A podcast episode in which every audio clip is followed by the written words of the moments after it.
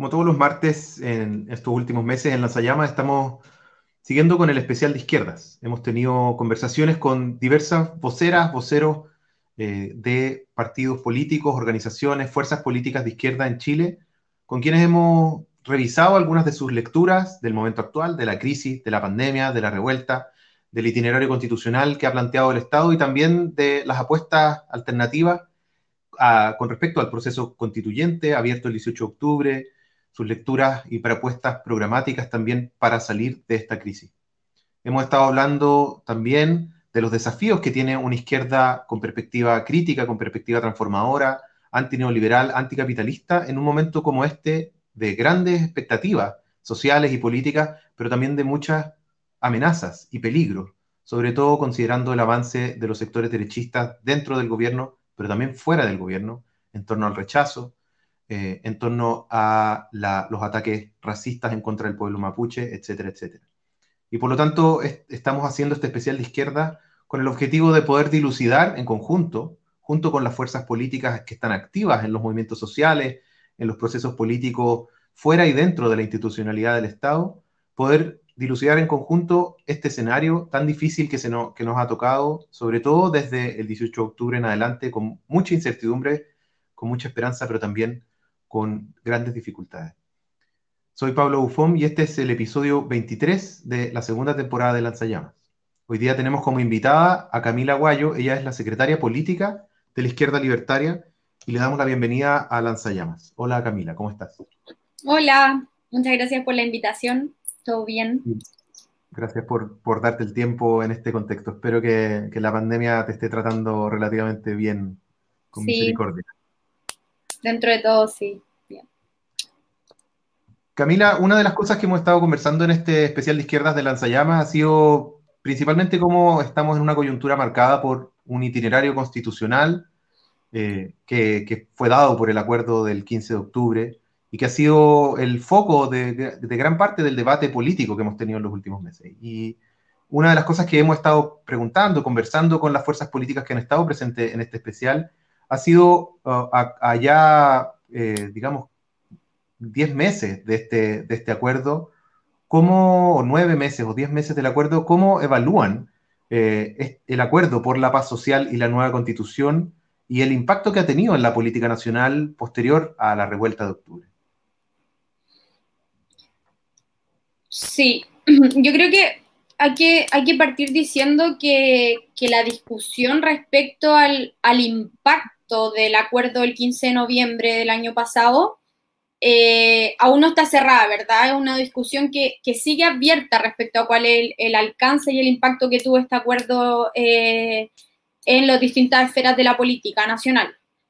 Eh, y también la lectura se basa por una parte en lo sucedido y otra como en los supuestos o en lo imaginario de, que, de qué habría pasado si.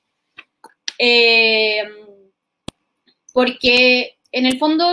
esa pregunta surge desde la revuelta social y popular,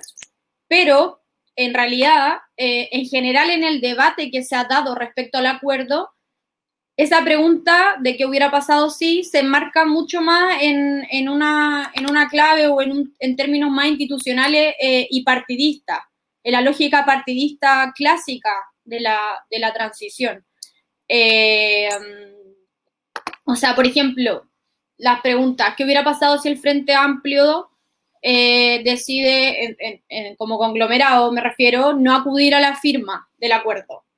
Eh, y por ende arrincona aún más eh, a, los partidos de la lógica binominal o transicional. o, por ejemplo, si es que el Frente Amplio no hubiese acudido a la firma, y el PC, por su parte, como lo hizo tampoco, podrían, por ejemplo, haber capitalizado alguna, algo de alguna forma la protesta. Eh, y ahí cabe preguntarse porque en el fondo hay una pregunta quizás más incómoda, porque si la revuelta popular era tan poderosa y estaba en un momento tan álgido, ¿Por qué le afectó de alguna manera eh, y en gran medida eh, este acuerdo que se firmó entre cuatro paredes y, eh, con todas las implicancias que, ya sabemos? y, sobre todo para quienes hemos insistido en, que este acuerdo era más bien representativo de, una, de una política más en clave transicional, esa pregunta es aún más dolorosa, ¿verdad? Eh, entonces, eh, creo que como esto, esto que, traía primero como de introducción, eh, trae a preguntarnos en qué modo específico se, se afectaron concretamente revuelta e institucionalidad tras el acuerdo. y ahí creo que la respuesta también sigue abierta, o sea, porque el escenario está muy abierto. Y los distintos actores políticos eh, tanto en la institucionalidad como no en la institucionalidad, eh, siguen ejerciendo presión en función de los intereses no solo de clase, eh, sino también del modo particular en que la democracia misma se define en el itinerario institucional alterado por la revuelta. Es decir, lo que viene plebiscito, elección de constituyente, etc. Y creo que acá hay que tener en consideración algo muy, muy importante, algo fundamental, eh, que también es, algo que podemos ver eh, con, lo, que está pasando en el contexto político actual, que es cómo el acuerdo vino a revivir también a sectores que, nosotros estábamos dando por muertos, estaban muy heridos, eh, sectores sobre todo del corazón de la, de la concertación.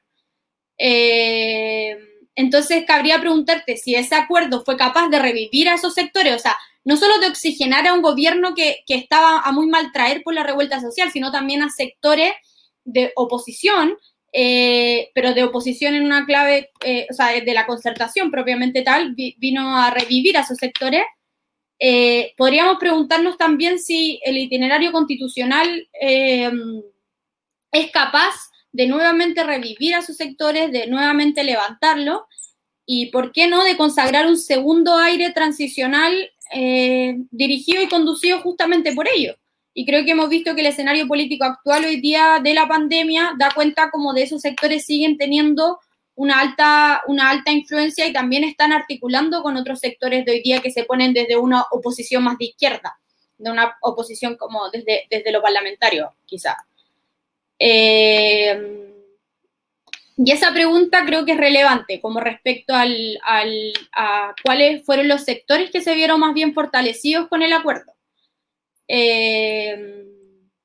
y creo que hoy día están, esos sectores son quienes están en mejores condiciones para poder dirigir ese segundo área transicional por las infraestructuras partidarias que, que tienen, por los recursos, inclusive por la experiencia de haber manejado el poder durante los últimos 30 años y van a dirigir ese fortalecimiento en una, en una noción conservadoramente republicana em, y que querámoslo o no, se comparte desde la derecha hasta inclusive sectores del Frente Amplio.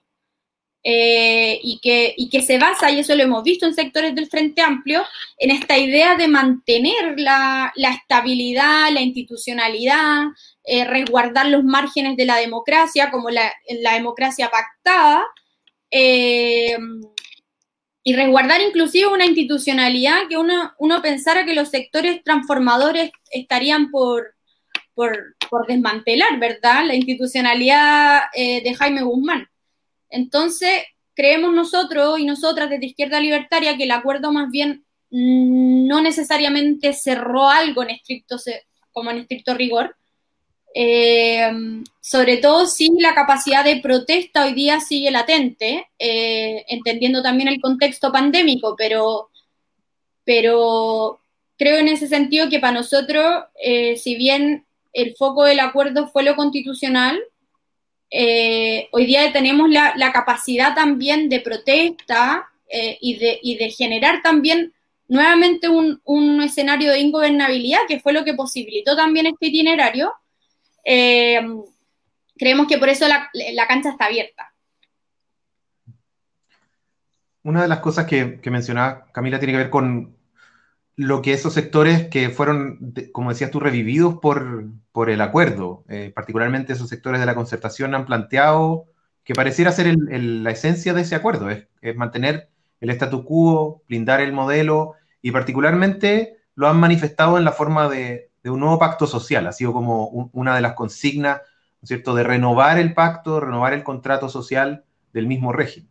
Eh, y, hay otras fuerzas que han planteado que lo que, lo que, lo que permitiría un, el proceso constitucional con estas características acotadas,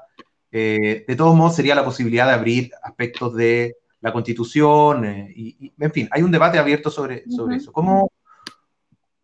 si es que no es la apuesta por un, por un nuevo pacto social lo que está en juego en una, en una convención constitucional y en el proceso, digamos, en este, en este itinerario constitucional del plebiscito y de la convención, ¿cómo leen ustedes como izquierda libertaria qué es lo que está en juego en ese, en ese itinerario? Si no es la posibilidad de un nuevo pacto social, ¿qué es la posibilidad de qué o la oportunidad de qué? A ver, yo creo que es importante igual partir diciendo, como, como dije al, Ah, como terminante la, la pregunta anterior, que, claro, que este escenario está abierto y, y, la historia en general de Chile y la, la, historia de las constituciones ha estado condicionada por, por, porque se han diseñado y se han, y se han generado procesos no democráticos ni, ni participativos y que mucho menos responden a, a necesidades sociales.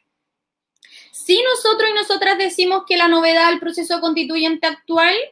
eh, es que por primera vez aflora la oportunidad de un mayor protagonismo popular en la gestación de la Constitución. Eh, y es por eso que desde Izquierda Libertaria sí nos hemos propuesto una disputa de este proceso eh, y en articulación con sectores que hoy día están por ampliar los márgenes del acuerdo. Ampliar, es decir, como los estrechos, los estrechos márgenes que dejó el acuerdo pactado el 15 de noviembre. En, este escenario de, que se da de apertura en el proceso constituyente, vemos un peligro también, eh, y es que el proceso queda atrapado en los sectores más liberales, y que esos sectores más liberales van desde los sectores de la derecha que están por el apruebo, pero también inclusive hasta sectores del Frente Amplio. Eh, ¿Y a qué me refiero con esto? A que, a que a que estos sectores, que como te decía antes, sectores que se, que se posicionan desde, desde, una, desde un lugar más transformador inclusive, eh, pujen eh, porque se mantenga nuevamente una política de los grandes acuerdos. Eh, y creo que la, la, dificultad también está poder, en poder evidenciar cuáles son estos sectores más transformadores. Eh, porque además cuesta visualizar eh, un movimiento social organizado que irrumpa en la política más institucional eh, y logre justamente profundizar los márgenes poco democráticos, por ejemplo. Y creo que la disputa del proceso constituyente no solo está con los sectores con los que vamos a articular, entendiendo la necesidad de, por ejemplo, eh, tener dos tercios en la, eventual convención constitucional. Eh, sino, o sea, la disputa no está solamente con los sectores que vamos a articular, sino también qué tipo de constitución queremos construir.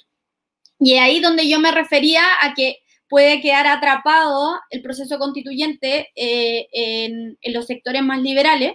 que también están presentes, por ejemplo, en el Frente Amplio, porque eh, ya hay personajes del Frente Amplio que eh, han hablado de la necesidad de impulsar una constitución de mínimos. En extrema formalista, de lineamientos generales, y el uno de los peligros es que en el fondo quede al alero de, de gobierno y de, y de congreso de turno, del Congreso de turno. Y nosotros y nosotras buscamos más bien a una constitución robusta, con instituciones y mandatos específicos, eh, que te permita no solo tener un catálogo, un, decálogo de derechos sociales, cuestión fundamental, pero que te permita un nuevo sistema político, una democracia radical, eh, que te permita ejercer esos derechos.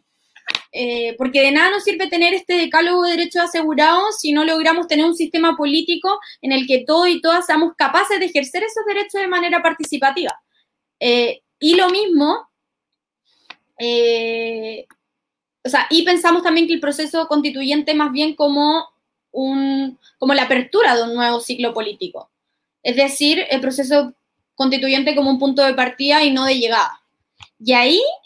eh, para nosotros es clave pensarlo como un proceso de largo aliento. Y es que en muchos sectores se plantea como el proceso constituyente viene a resolver las grandes transformaciones de, este, de los últimos 30 años, de este, o sea, las grandes transformaciones que, clama la calle, eh, viene a resolver el proceso constituyente. Y nosotros decimos, no, más bien abre un, ciclo político. Eh, y ese ciclo político incluye también las elecciones presidenciales del próximo año, que para nosotros son muy relevantes. Eh, sobre todo respecto a su inclinación a la izquierda eh, tanto en propuesta política, no solo programática, eh, del posible candidato o de la posible candidata. Eh, y esta disputa tiene que estar a la par del fortalecimiento del movimiento popular a través de mecanismos concretos para que la calle se organice, de la mano con la espontaneidad también de la protesta. Eh, pero por eso para nosotros y nosotras es relevante pensar no solo como eh, un nuevo pacto social, eh, sino más bien un hito que posibilite un nuevo ciclo para la izquierda en Chile.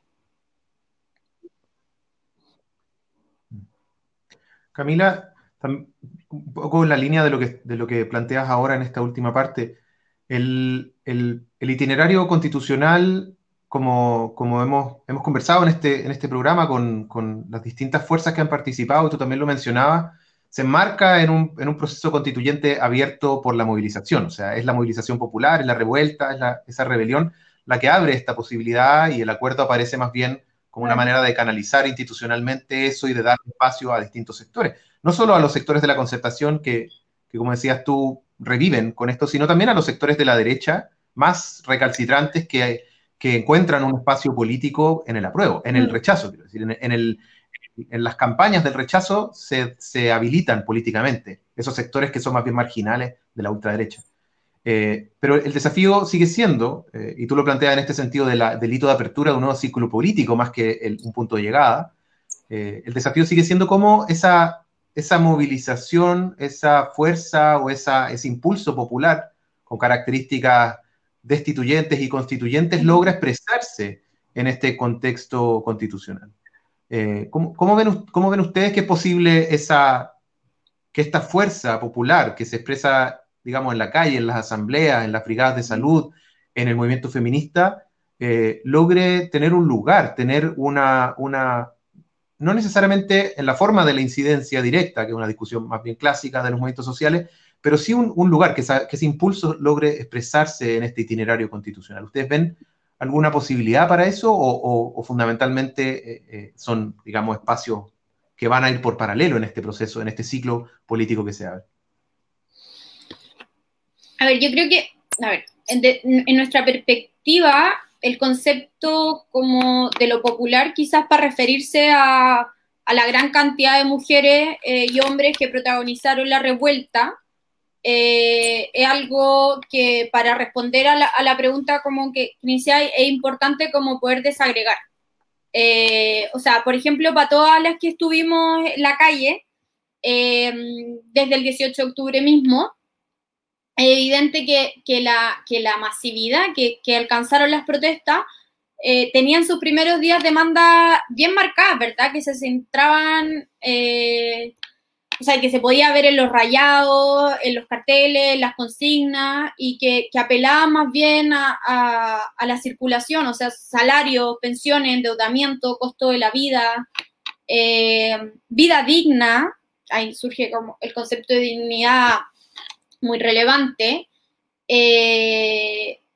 y, pero, y esa, esa como demanda espontánea de eso, eh, es importante igual tener siempre claro que, fueron de todas maneras los sectores organizados, eh, desde la militancia hasta también los sectores eh, del sindicalismo, que fueron instalando la demanda propiamente tal de, la demanda constituyente, eh,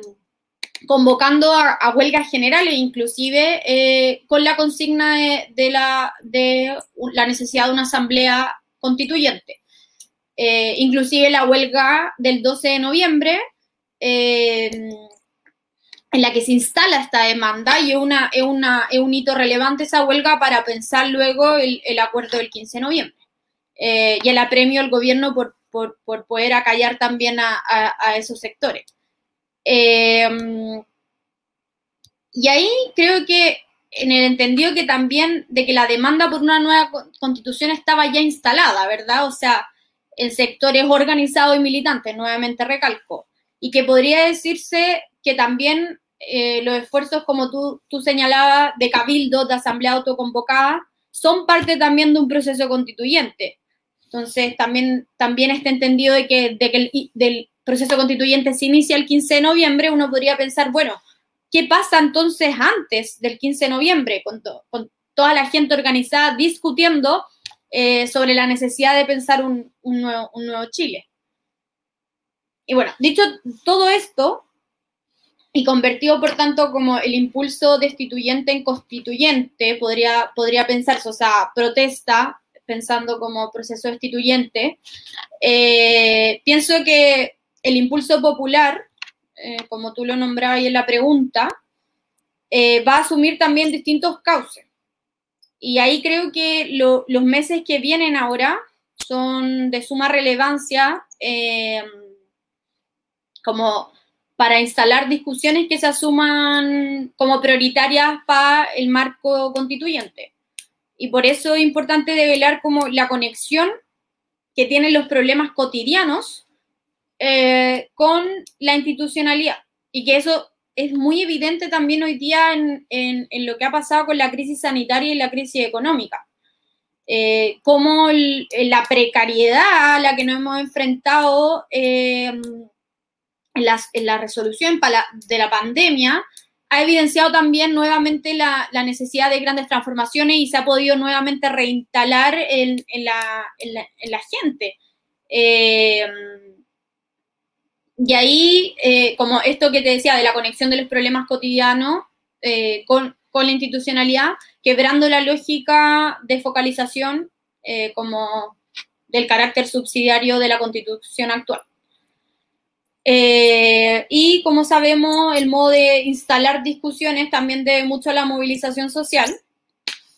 de modo que creemos nosotros y nosotras que, que, es fundamental que se retome las protestas como desde la calle, eh, entendiendo que la espontaneidad de la protesta, de la revuelta social y popular, eh, es fundamental también eh, para comprender el, ciclo político que se abre. Y por otra parte, el fondo de lo que se pueda resolver o lo que no se pueda resolver, como, de, como hablábamos justamente antes,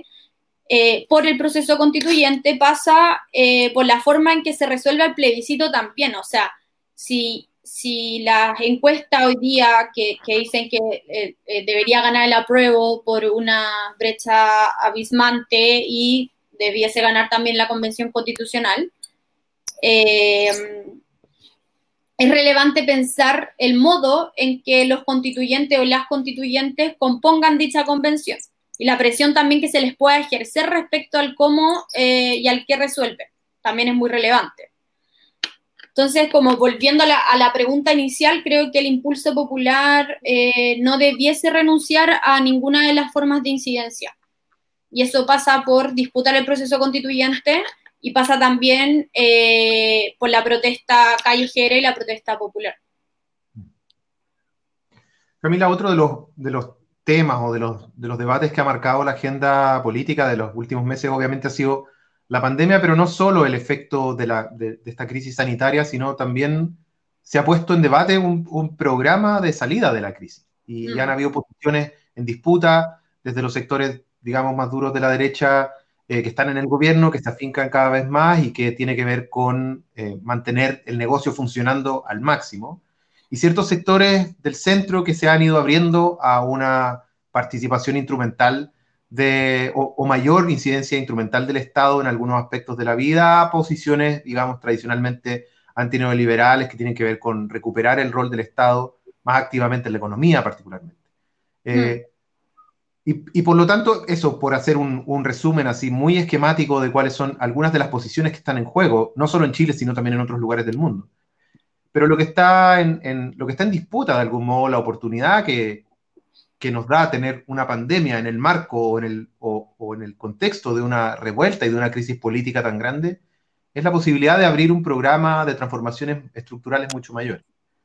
¿Cuáles, cuáles dirías tú, cuáles, cuáles eh, plantean ustedes como izquierda libertaria, que, son, que serían algunos de esos ejes programáticos que podrían eh, orientar una, una, política social, económica, política pública en este contexto de crisis sanitaria y, de los, y del proceso que se abre, porque sabemos que es una crisis que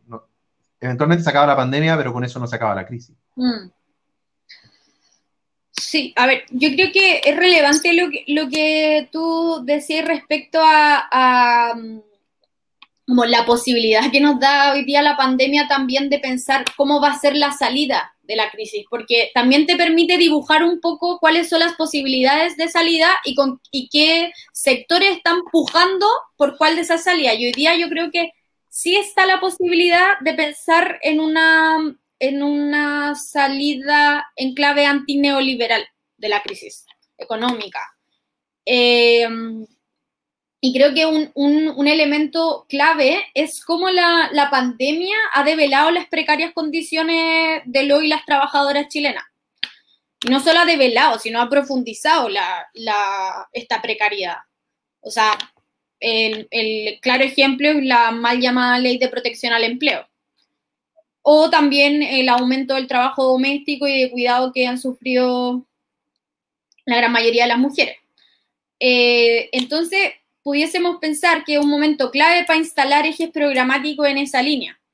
Eh, cuestión fundamental, creo yo. Y también, ligado a lo anterior, eh, tiene que ver con, creo yo, el sistema de pensiones, que eh, como desde los meses más álgidos de la revuelta social que no se veían en el país, hitos movilizadores como los que se vivieron previa a la aprobación del retiro del 10% cacerolazos, cortes en las carreteras, barricadas, eh, inclusive manifestaciones en zonas de, con cuarentena obligatoria, paralización nacional de los puertos, eh, y así una, serie de manifestaciones. Bien sabemos que el proyecto fue eh, una medida desesperante frente al hambre y, y, la grave crisis por la que atraviesa la gran mayoría de las familias chilenas.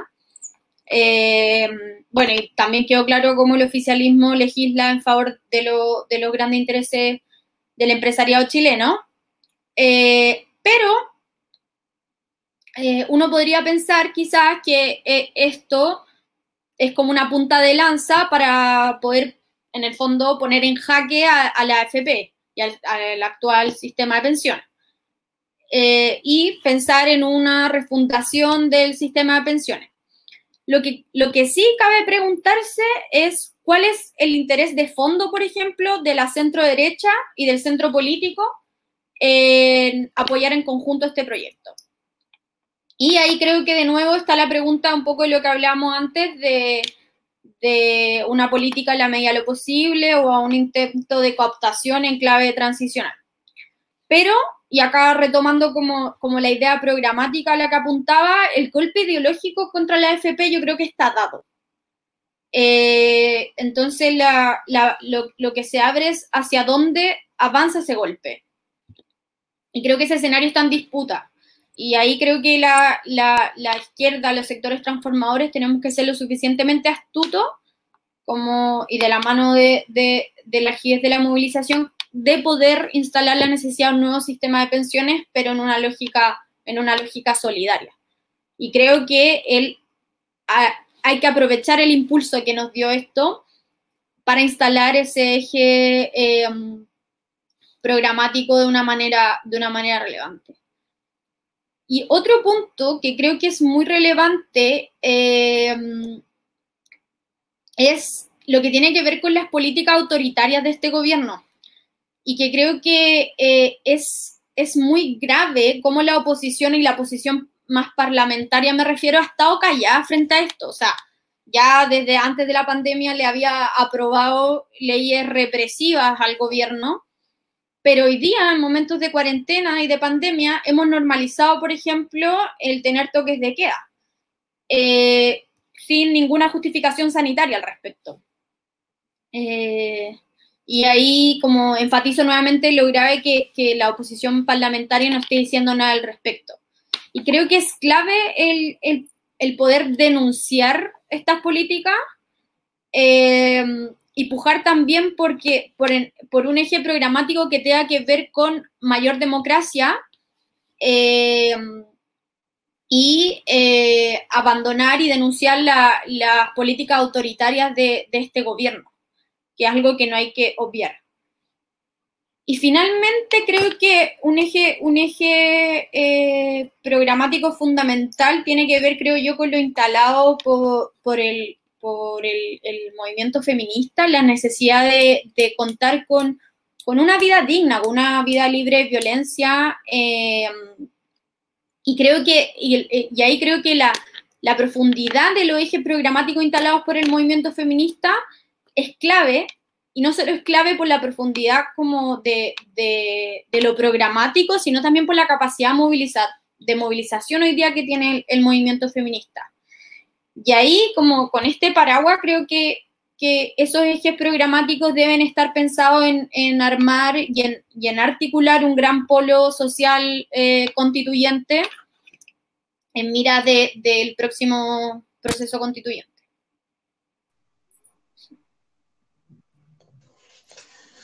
Camila, una de las, eh,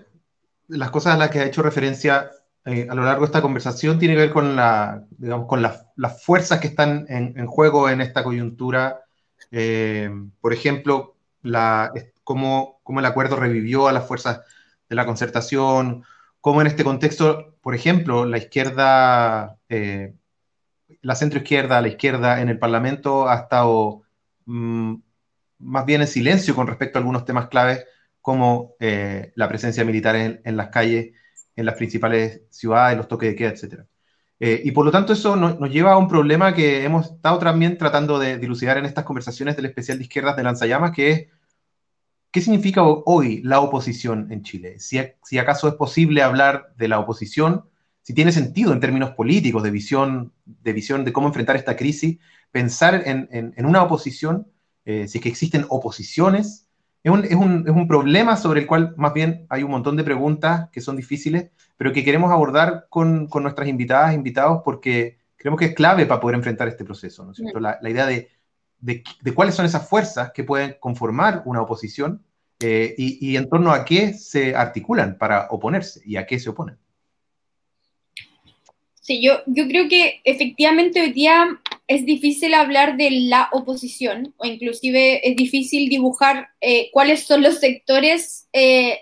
de, que se oponen a las políticas del gobierno, porque una cuestión es estar en, de ser oposición al gobierno y otra cuestión es eh, ser oposición a las políticas que está impulsando este gobierno profundamente de derecha. Y ahí a pesar de que pueda sonar reduccionista, eh, podría, podría acotarse la idea de, oposición a los partidos políticos que son capaces de, hablar como tales, o sea, de hablar como oposición y de presionar o, o de negociar en, ese, en esa condición. Lo, eso no, no, implica que entendamos la oposición, es decir, los partidos políticos de oposición, eh, como entes que están abstraídos de lo social. Eh, y de hecho, mucho menos caer en la caricatura de que, de que la concertación o la exconcertación eh, o incluso la derecha eh, no tengan un arraigo en lo social significativo. Y eso lo sabemos bien eh, cuando se trataba de impulsar grandes movilizaciones y cómo la concertación era capaz de digerirlo, de, cooptarlo, etc. Y por ende también tienen capacidad de movilizar gente y sobre todo de tener representantes en el mundo de lo social eh, o organizaciones de la sociedad civil. Y por ende, eh, los partidos de, de, oposición eh, no solo son capaces de hablar como tales, sino también de actuar como tales, con las contracciones y las tensiones que eso conlleva. Y creo que esta oposición o oposiciones eh, hablan y actúan como tal, pero, pero no es algo homogéneo. eh, sino que responde a posiciones que son fluctuantes y que son cambiantes en cuanto a contenido o a distintas iniciativas de ley que uno puede ver hoy día en el, en el Congreso. Pero también referido al, al, modo en que la disputa política eh, cede o niega poder a los distintos actores, eh, que en el fondo componen esto que llamamos oposición. Eh, y que al fin y al cabo es como lo, la razón más palpable de lo que, por la cual existe la diferencia entre táctica y estrategia.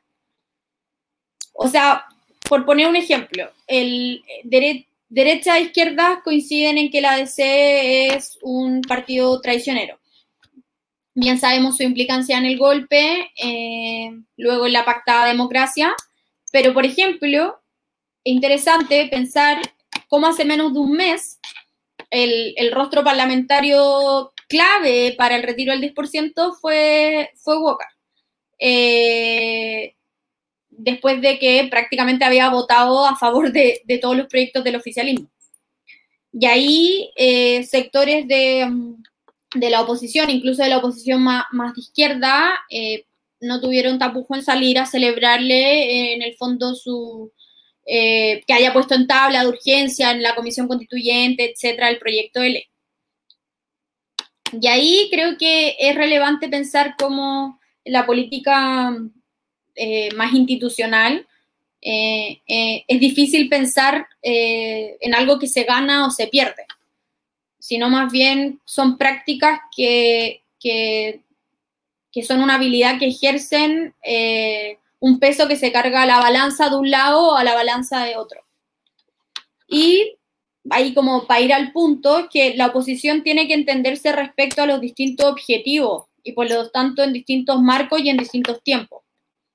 Eh, por ejemplo, eh, creo que es interesante lo que hoy día se da eh, con, con, el apruebo. ¿Por qué? Porque no, no es al azar que haya tres comandos del apruebo. Eh, un comando eh, de la concertación, un comando del Frente Amplio y un comando al que nosotros pertenecemos, que es el comando que se gesta de los partidos que nos firman el acuerdo del 15 de noviembre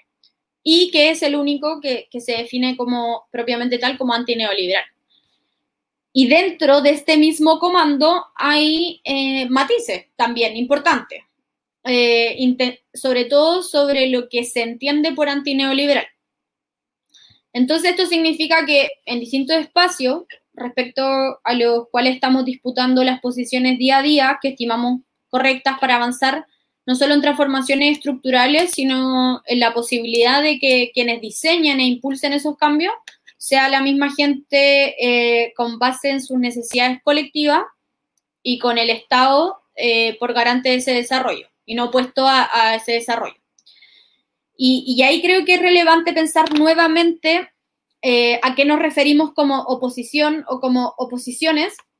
en este llamado a, la unidad que se ha hecho como desde, desde algunos sectores de la prueba,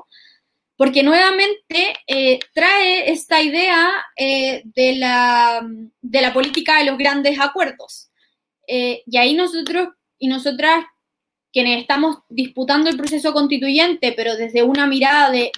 profundizar y ampliar aún los márgenes de este proceso, eh, es relevante pensar cuáles van a ser los elementos diferenciadores de estos sectores y no subsumirnos a este llamado de, todos por el apruebo, todas por el apruebo, eh, sino más bien ser capaces de, disputar em, el sentido común que hoy día está instalado respecto a la necesidad de una nueva constitución.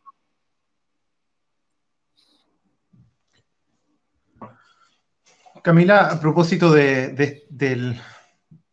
la pregunta que mientras te escuchabas me surgía es cuál es, cómo, cuál es el rol que, ven, eh, que, ven para la izquierda libertaria en el contexto de esa, de esa oposición. Y, quiero formular ese problema o esa pregunta eh, de una manera quizás un poco más concreta, que ¿cuál es el, o, con un desarrollo mayor, cuál es el balance ¿Qué hacen ustedes como izquierda libertaria de su participación en el Frente Amplio? Porque son una de las fuerzas que, eh, digamos, encarnan muy concretamente la crisis que significó para el Frente Amplio tanto la revuelta eh, como el acuerdo del 15 de noviembre y, el, digamos, el contexto de crisis política, la, aprobación de las leyes eh, criminalizadoras de la protesta, etc. Eh, y por lo tanto el balance que hace una fuerza como la, como la suya, que participaron de algún modo en la conformación de lo, que, de lo que fue siendo el Frente Amplio a lo largo de él, desde el 2014 en adelante, es, es muy relevante, porque no solo tomaron la decisión política de salirse de ese bloque, sino que lo hicieron de algún modo sacrificando, por ejemplo, una, un, un, lugar en el Parlamento a, partir de la, de la posición de, de Gael eh, eh, como diputada. Entonces, creo que sería muy interesante poder tener una, una, esa apreciación sobre cómo leen ustedes o cómo hacen el balance de esa, de esa participación en el Frente Amplio y qué significa para lo que están haciendo hoy día. Mm. Sí, yo, yo creo que, bueno, tú mismo lo, lo decía en la, en la, pregunta, como el, el, escenario complejo que abre el, em, el 18 de octubre,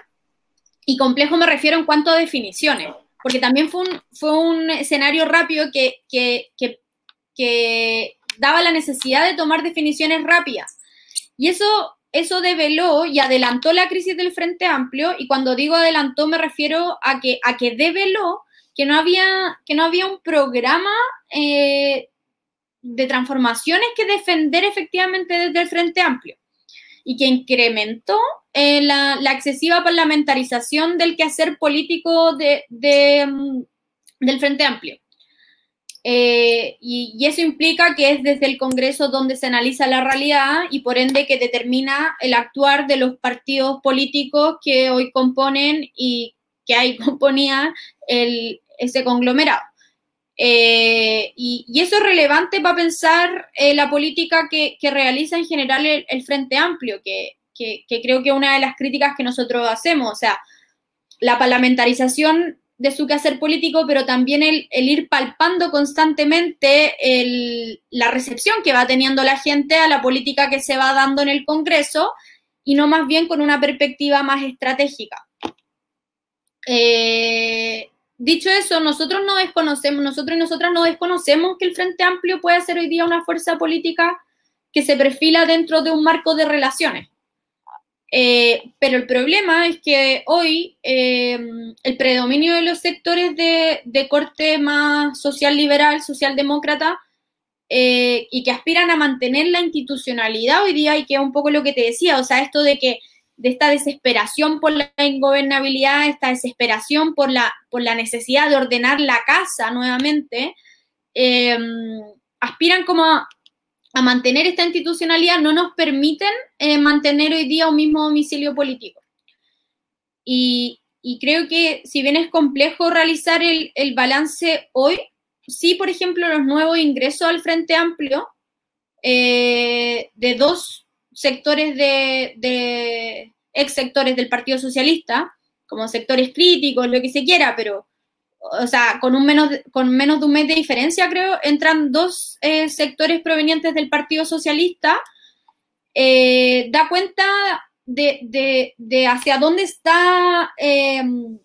tirando el, Frente Amplio, en el fondo, hacia dónde, quiere, hacia dónde quiere construir. Y no solo tiene que ver también con los ingresos eh, al Frente Amplio, sino también con los diálogos con que, ha estado sosteniendo con la ex concertación. Eh, y que si bien uno puede ver eh, que hay una disputa interna en el Frente Amplio sobre hacia dónde construir, si hacia los sectores de la ex concertación o quizás hacia los sectores más de izquierda, al parecer, como hoy día lo, más hegemónico al interior del Frente Amplio es construir con esa, con esa fuerza más, más del centro.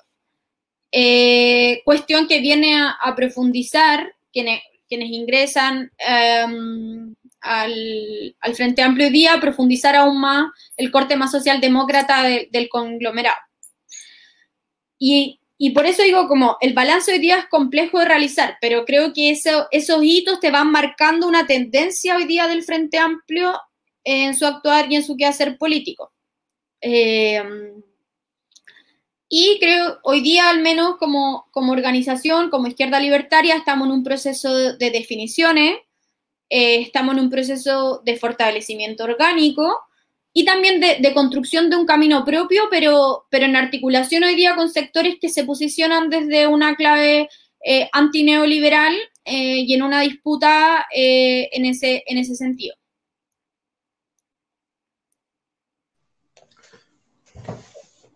Camila, estamos llegando casi al final del programa. Quería una última pregunta, porque bueno, te decía antes que tenemos una sección final eh, para dar, dar espacio al, al, al político de la izquierda que eh, ha estado difícil además en este contexto de pandemia. Pero, pero quería cerrar también con, con, una, con una, última pregunta sobre, eh, como muy concretamente, en la, en, hasta las definiciones que, que ha logrado como izquierda libertaria en este momento. ¿Cuáles son las fuerzas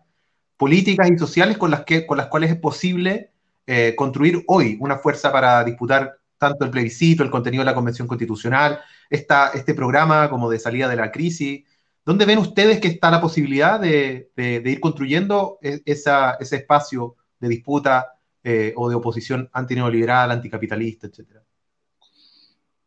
Mm compleja la, pregunta, está bien revuelto todo, pero yo creo que, a ver, eh, lo, que, lo que nos lleva, por ejemplo, a la salida del, Frente Amplio y eh, tiene que ver con, también cómo, como izquierda libertaria tenemos una, un proyecto consistente, eh, un proyecto como con vocación de mayoría, eh, y hemos tratado de ser consecuentes con ese proyecto dentro del proceso político chileno eh, y, creo que, y creo que esa es como la, la, fuerza que hoy día tenemos. Y en, y en eso eh, hemos intentado tener un rol como articulador de los sectores antineoliberales. Y por eso estamos, por ejemplo, en el, en el comando de, de Chile Digno. Y ahí nos articulamos con sectores que, hoy día se están, que en un principio, en el fondo, eh, nos articulamos desde quienes no, firman el acuerdo del 15 de noviembre, pero que hoy día nos permite proyectar un proyecto político eh, antineoliberal con fuerza transformadora eh, y con, con estrategia a largo plazo que eso es relevante. O sea, lo que yo, lo que yo te decía antes del proceso constituyente, que abre más bien un ciclo político, bueno, para nosotros las presidenciales del otro año son, son, son relevantes. Y ahí construir eh, fuerza eh, y mayoría, pero en defensa de un programa común, eh, creo que, es clave. Y es por eso que hoy día estamos en, sector, en, el, en el comando, por ejemplo, de Chile Digno, pero construyendo con esa misma fuerza. Eh, y, creo que, y creo que ahí está el desafío, o sea, cómo tú logras construir mayorías, eh, pero que esas mayorías defendan un programa, un programa común. Eh, ahí creo... Me... Mm. Sí, es, difícil. Es una, sé que era deliberadamente una pregunta difícil porque, como decías tú, las aguas están, están revueltas en este contexto. Pero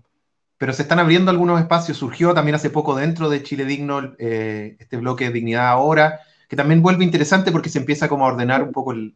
mapa, se clarifican las posiciones también. Mm. Sí, es que es lo, que te decía, que incluso dentro de este espacio, por ejemplo, de Chile Digno, hay matices respecto a lo que se entiende por, por antineoliberal. Y a mí me parece eh, que esta conformación de este nuevo como sector que, está, que estáis diciendo ahora es interesante porque también viene a tensionar un poco el espacio, cuestión necesaria, que creo yo. Eh, y por eso hoy día nosotros estamos en un proceso más de construcción, de camino propio quizá, pero tratando de jugar un rol articulador en, esos sectores, entendiendo también que nosotros tenemos una, relación y una articulación política con sectores eh, más eh, hacia la izquierda en, en otros espacios de, inserción más, social o más territorial, en el mundo feminista, etcétera. Y por eso para nosotros es importante como entender nuestro, nuestra matriz o, nuestro proyecto, pero, pero en diálogo y en articulación con los sectores hoy día antineoliberales. Camila Guayo, secretaria política de la Izquierda Libertaria, hemos estado conversando en este eh, episodio número 23 de Lanzallama, en el especial de izquierda. Vamos a cerrar como en todos los martes con eh, esta sección más distendida, más eh, relajada que hemos llamado El humo de la llama, para darle un espacio a las mm. organizaciones políticas presentes en este especial de izquierdas para que nos cuenten cuáles son las virtudes de su proyecto, por qué invitarían a alguien a militar a su organización, a su partido, eh, a su movimiento, eh, y qué es lo que caracteriza también a ese proyecto político que debiese, que, está, que responde de algún modo a este, a este momento político. Así que, Camila, un par de minutos para, para este espacio de autobombo. A ver, yo creo que la, las fortalezas que tiene Izquierda Libertaria es que tiene una, línea ideológica marcada, una línea ideológica eh, robusta,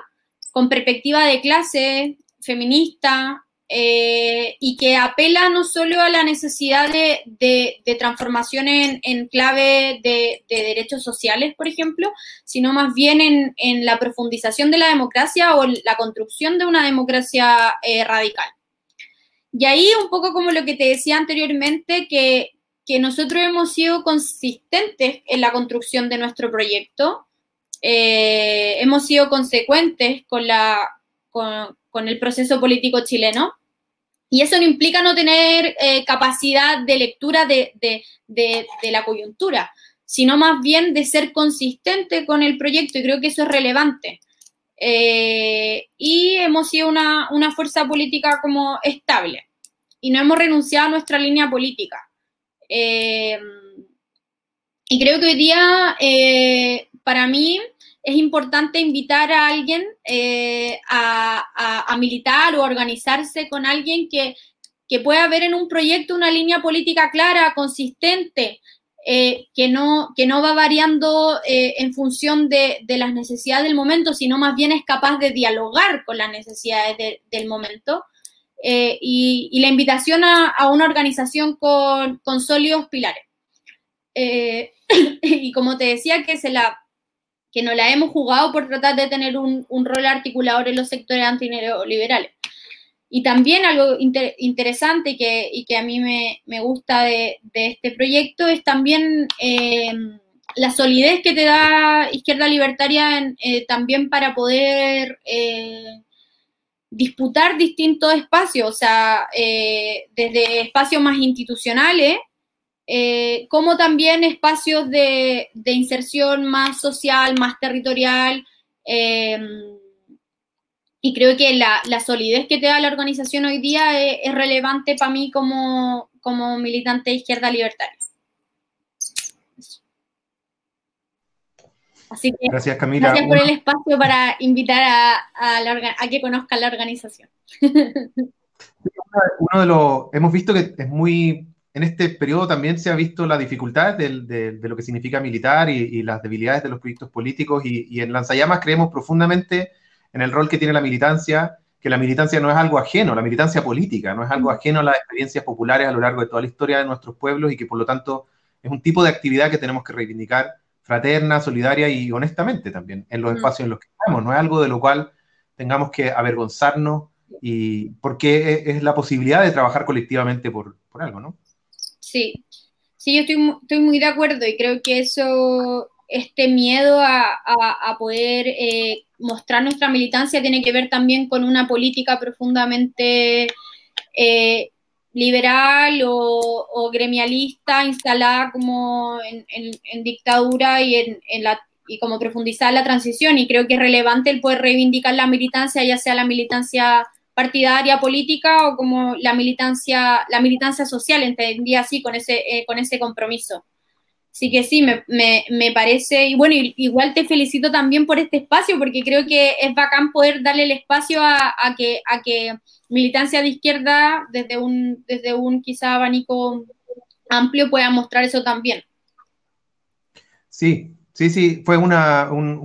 cuando, nos dimos cuenta que, que, era una buena idea tener este espacio como que le llamamos finalmente el humo de la llama, como el momento en el que se apaga el lanzallamas y eh, y empezamos a conversar de estas cosas quizás más, más tranquilamente, más relajadamente, nos dimos cuenta que era una, era una cosa necesaria, que claro, le decimos autobombo, pero en realidad tiene que ver con esto, con reivindicar la militancia, mostrar que hay diversos proyectos eh, y que pese a que tengamos diferencias o similitudes podemos seguir dialogando. Mm. Así que gracias. Sí, no, gracias por la, por la invitación también. Estuvo, estuvo interesante y entretenido. Gracias, Camila. Buenas noches, un abrazo. Buenas noches. Camila Guayo, secretaria política de la Izquierda Libertaria, estuvimos conversando sobre las distintas apuestas, lecturas que tienen para este momento, sus visiones sobre el proceso constituyente, sobre un programa para salir de la crisis y una serie de otras cuestiones que hemos estado revisando con distintas fuerzas políticas a lo largo de este especial de izquierda en Lanzallamas. Si les gustó este programa, compártanlo con sus compañeras, compañeros, con sus familiares, amigos, amigas. Eh, síganos en las redes sociales. Lanzallamas también está en Spotify, pueden escucharlo ahí mientras cocinan, hacen el aseo, van en la calle, ojalá eh, con mucho cuidado en este contexto de desconfinamiento. Eh, tenemos que prepararnos para eventuales rebrotes y seguir dando la pelea para que se acabe el toque de queda, para que salgan los militares de la calle, porque no tiene absolutamente ninguna lógica sanitaria, ninguna racionalidad más que mantenernos con la amenaza de la bota militar en contexto de revuelta, porque saben que seguimos en un contexto de revuelta. Vamos a hacer una pausa en Lanzallamas hoy hasta el día primero de septiembre, el martes 1 de septiembre. Vamos a volver con, vamos a continuar con el especial de izquierda. Vamos a estar conversando con Camila Rojas, que es diputada del, Partido Comunes, y vamos a estar hablando también siguiendo en esta línea de evaluar cómo está este contexto, cuáles son las visiones de esta izquierda diversa y múltiple que tenemos en este momento en Chile en un contexto de crisis. Así que nos vemos el primero de septiembre en un próximo especial de izquierdas de Lanzallama. Chao.